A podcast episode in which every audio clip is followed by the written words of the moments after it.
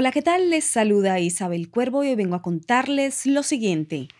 Hace varios días atrás les compartí un par de cápsulas informativas sobre los niños migrantes que titulé ¿Y dónde están los niños? Porque ustedes saben que según lo que les informé, los números no me cuadran.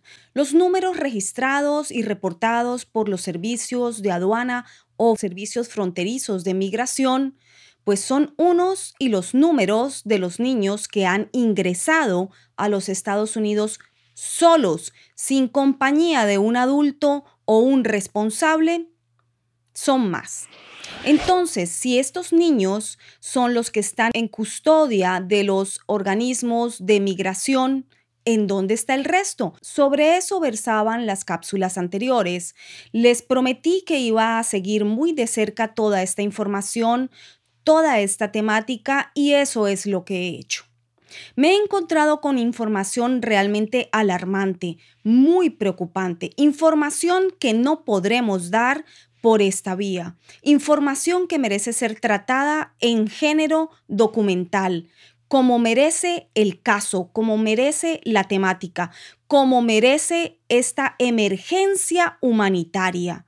Por lo tanto, he decidido continuar informaciones e investigaciones paralelas, tal como se los he prometido siempre, información que halle en cualquiera de mis investigaciones será por aquí informada.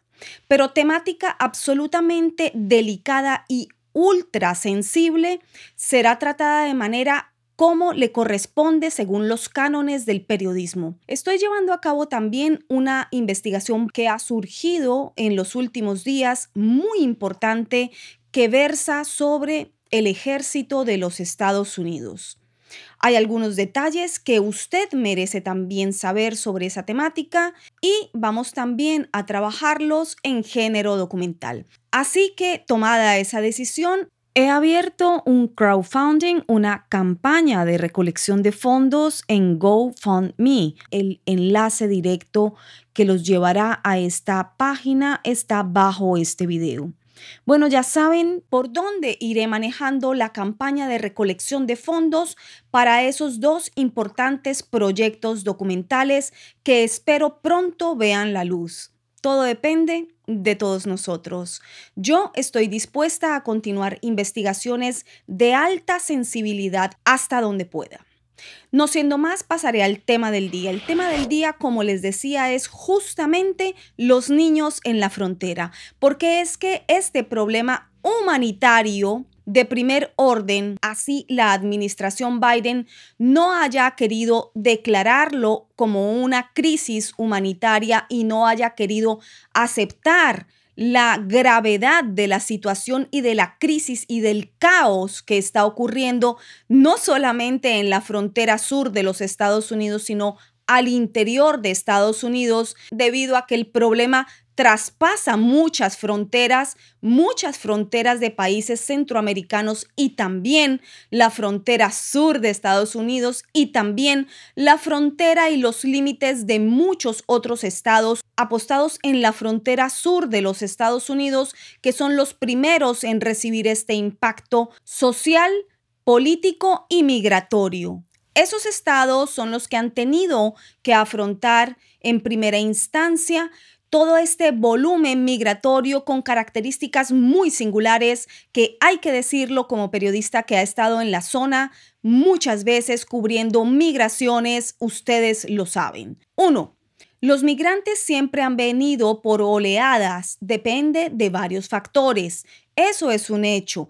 En cuanto los demócratas toman el poder, los migrantes en los países vecinos del sur lo saben, saben que las reglas o las leyes eh, migratorias van a ser mucho más laxas con el flujo migratorio. Se organizan y vienen tratando de ingresar a los Estados Unidos en busca de una mejor vida. Eso es una realidad.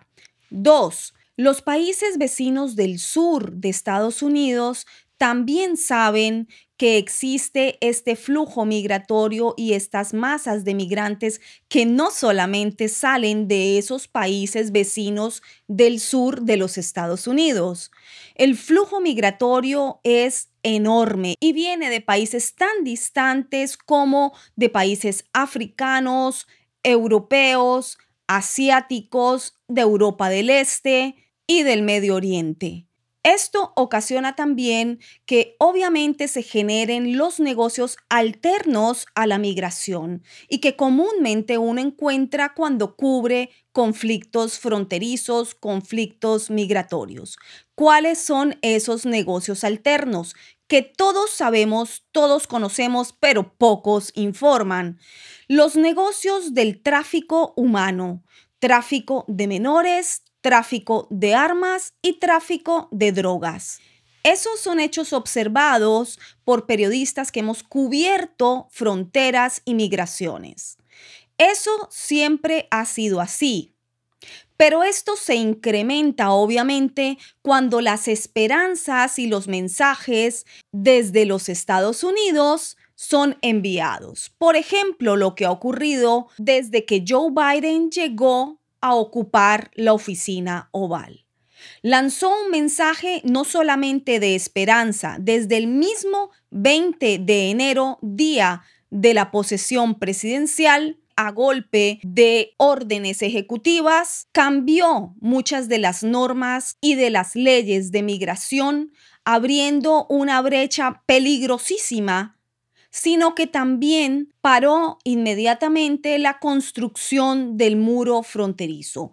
Muro extremadamente criticado durante el gobierno de Donald Trump, muro que tocó temas muy sensibles en el sentido del respeto al migrante, del derecho humano a migrar o no, pero que fue extremadamente tergiversado y que los hechos y los números de la crisis humanitaria que se vive hoy comprueban que las fronteras de cualquier país no pueden ser descuidadas y deben ser protegidas como parte del deber de la soberanía de cada país, el deber de cada gobernante de cuidar que la migración entre de manera legítima, legal, autorizada y de forma ordenada.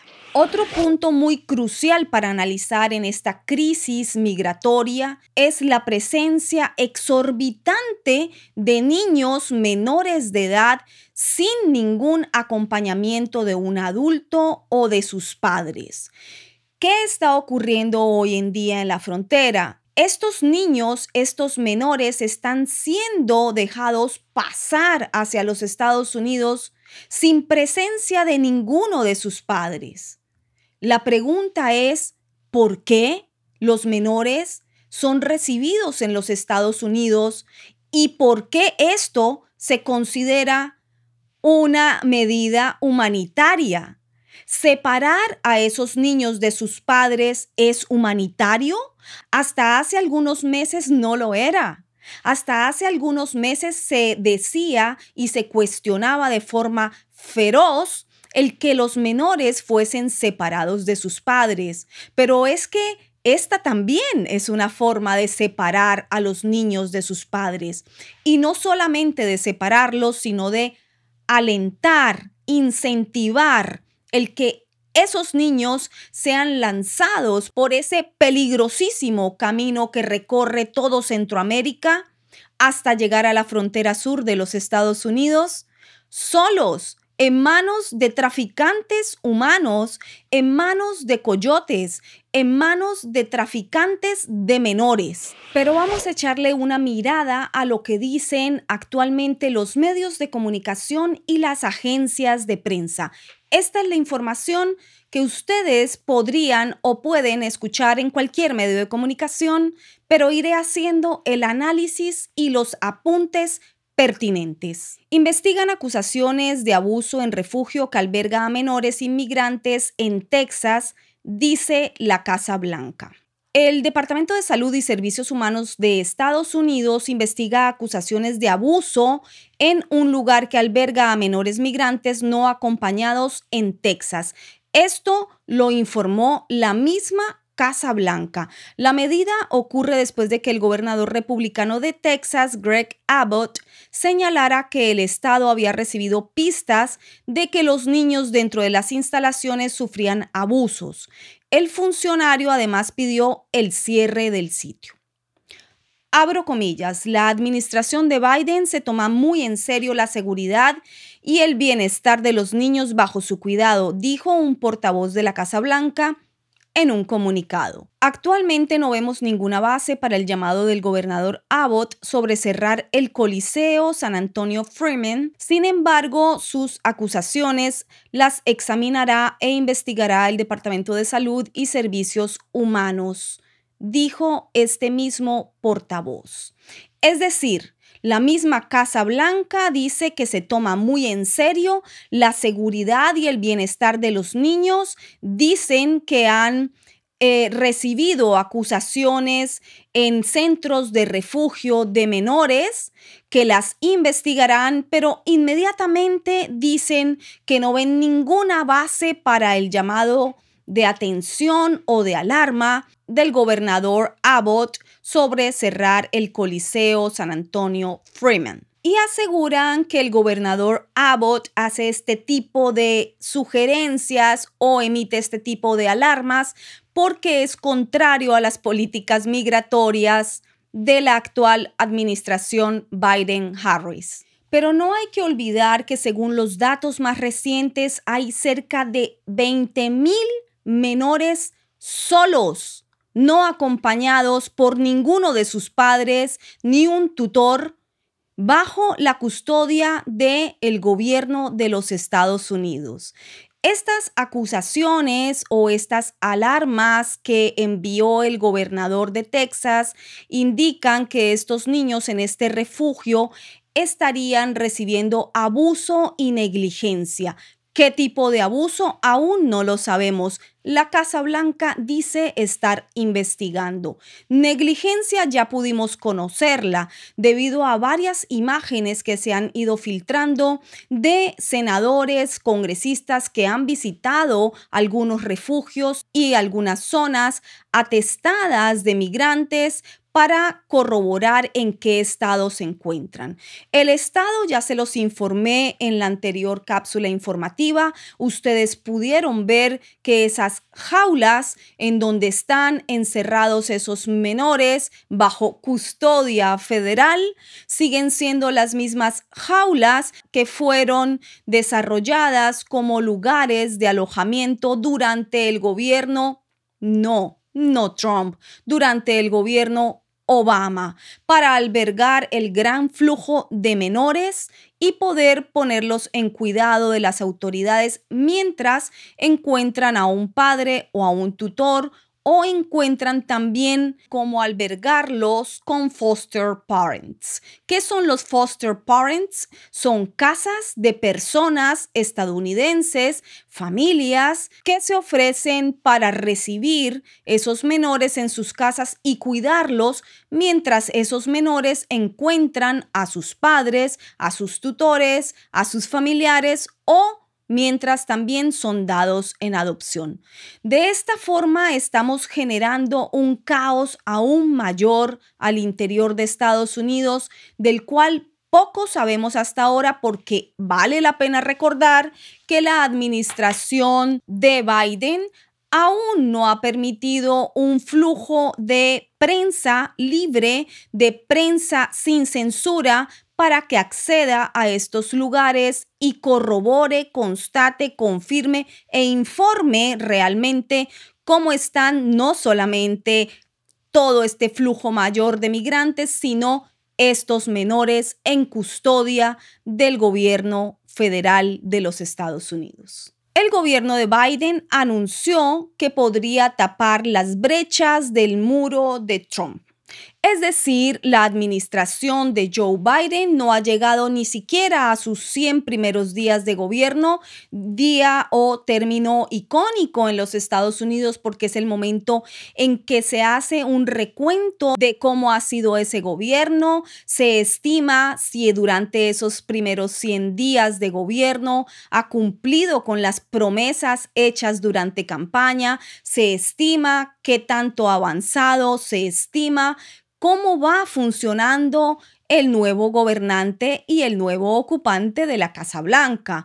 Esto ocurre con cada uno de los candidatos que llega a la Casa Blanca y ocupa la silla presidencial. Bueno, Joe Biden no ha llegado ni siquiera a sus 100 primeros días de gobierno y ya tiene esta y algunas otras crisis y críticas a su gobierno que vale la pena también recordar, ha llamado notoriamente la atención la inmensa cantidad de órdenes ejecutivas que ha firmado y que en un intento de borrar lo ejecutado por la anterior administración Trump, pues sencillamente ha firmado y firmado órdenes ejecutivas, cambios en la ley, cambios en los procesos que no pasan por el Congreso, no se analizan, no se especifican, no se toman en cuenta por el cuerpo legislativo, porque vienen desde la Casa Blanca ya firmadas como órdenes ejecutivas. Léase y cúmplase. ¿Te suena a dictadura? Sí, en los países dictatoriales eso suelen hacer. Pero esto es Estados Unidos. Impensable, no creo que sea así. Seguiremos observando cómo continuará esta administración Biden-Harris. Lo cierto es que la crisis está armada. Lo cierto es que vienen todavía muchedumbres de migrantes por Centroamérica en busca de cómo entrar a los Estados Unidos. Lo cierto es que hay imágenes de niños menores no acompañados pasándose de mano en mano, de coyote en coyote por estas brechas y estas trochas y por cualquier lugar que puedan acceder de un país a otro. Niños menores tan pequeños como de 5 años que están siendo lanzados desde el muro fronterizo, que caen heridos o que pueden sufrir toda clase de vejámenes, dado que vienen sin ningún acompañamiento, dado que vienen siendo víctimas de este tráfico humano que no debe ser alentado ni inspirado y debe ser responsablemente asumido por el gobernante del país más poderoso del mundo. Y dice el mismo New York Times, el gobierno de Biden suspendió la construcción del muro fronterizo el 20 de enero, el primer día del presidente en el cargo, y anunció un periodo de 60 días durante el cual los funcionarios determinarán cómo proceder. Las barreras fronterizas frenan y detienen la actividad ilegal. Gran descubrimiento. Alejandro Mallorca, secretario de Seguridad Nacional de Biden, ha recibido instrucciones para decidir si reanudar, modificar o terminar los proyectos cuando la suspensión de 60 días termine este mes. Es decir, Biden está el mismo infringiendo su propia orden ejecutiva. Firmó una orden de acabar la construcción del muro, creó este conflicto de proporciones mayores, migratorio, en donde miles de menores están en situación absolutamente deplorable, no solamente en el camino, sino también cuando llegan y son protegidos por el gobierno federal de los Estados Unidos y albergados en condiciones inhumanas que de hecho también le están costando al contribuyente estadounidense dinero que no hay. Pero bueno, Estados Unidos seguirá imprimiendo billetes como lo ha hecho desde el inicio de la pandemia en 2020 y veremos hacia qué camino nos conduce esta nueva desadministración Biden-Harris. Bueno, esto ha sido todo por hoy. Les prometo no quitarle el ojo de encima a esta situación. Ustedes saben que como periodista he cubierto crisis migratorias en diferentes oportunidades y es un deber continuar observando e informando. Sígueme por todas las redes sociales en caso de que mágicamente quedemos desconectados por esta vía. Y recuerda que Isabel Cuervo siempre te dice lo que los medios callan.